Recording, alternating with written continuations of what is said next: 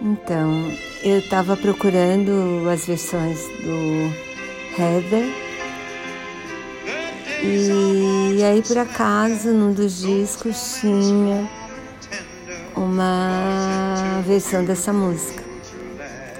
E é uma música que eu adoro e que fazia um milhão de anos que eu não escutava. Pra vocês terem uma ideia, nem estava no meu AirPod.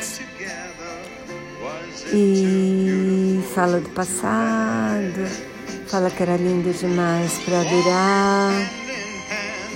E parece que foi trilha sonora de um filme que eu também nunca ouvi falar, que conta a história do Nicolas e da Alessandra, da Alexandra, os últimos czares da Rússia.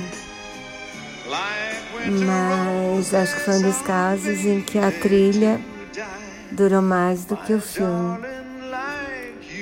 E ele pergunta, né, onde estão aqueles doces setembros que que é da onde está a alegria que meu coração lembra, perdida nas sombras do tempo.